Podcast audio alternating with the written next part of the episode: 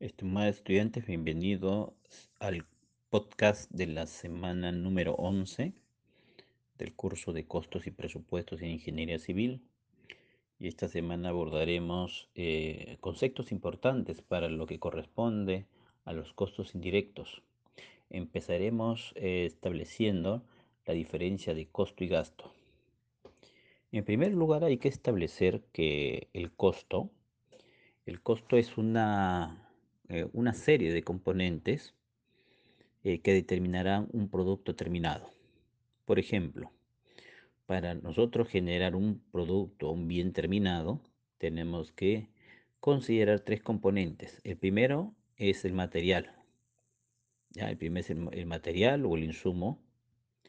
En segundo lugar tenemos a la mano de obra, que está representados en nuestros casos por los eh, operarios eh, por los oficiales y por los peones.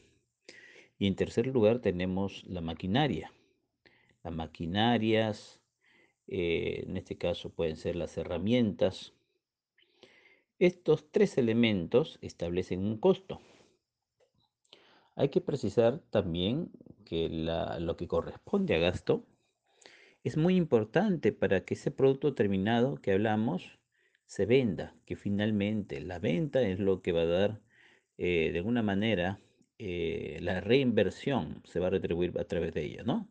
Entonces, cuando hablamos de gasto, hablamos de gastos de comercialización, hablamos de gastos de transporte de productos terminados.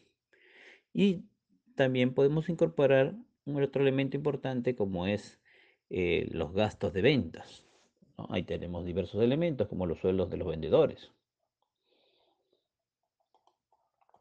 ¿Y qué son costos indirectos?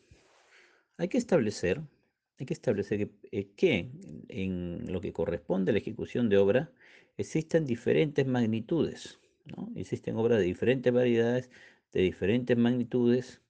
En este caso puede ir simplemente de la construcción de un casco habitacional pequeño hasta la construcción de una gran central hidroeléctrica. Ambas son obras y ambas comparten una característica en común, los costos indirectos.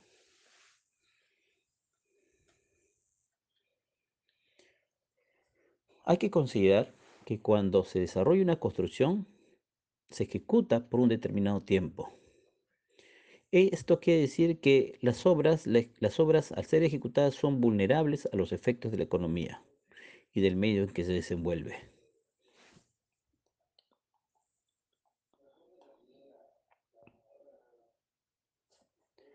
Hay que establecer claramente que los costos indirectos corresponden a los gastos generales necesarios para la ejecución de la obra, los cuales no están incluidos en los costos directos. Los costos indirectos no pueden aplicarse a una partida determinada, sino a un conjunto total de la obra. Por ejemplo, cuando hablamos de gastos generales variables, hablamos de un porcentaje del costo directo. Cuando hablamos de gastos generales fijos, es un porcentaje del costo directo. Y cuando hablamos de la utilidad, también establecemos como un porcentaje del costo directo. Es decir, los costos indirectos se aplican a la obra en su totalidad. ¿no? Eh, los costos indirectos, los gastos que se desarrollan para, eh, para ejecutar trabajos con una empresa, implica, eh, en este caso, el desarrollo de costos indirectos a partir de esa gestión que desarrolla el empresario. Es decir, la actividad empresarial es lo que de alguna manera determina el costo indirecto. Muy bien, estimados estudiantes, con los alcances del presente podcast, continúa con la investigación utilizando fuentes relevantes. Muchas gracias. Thank you.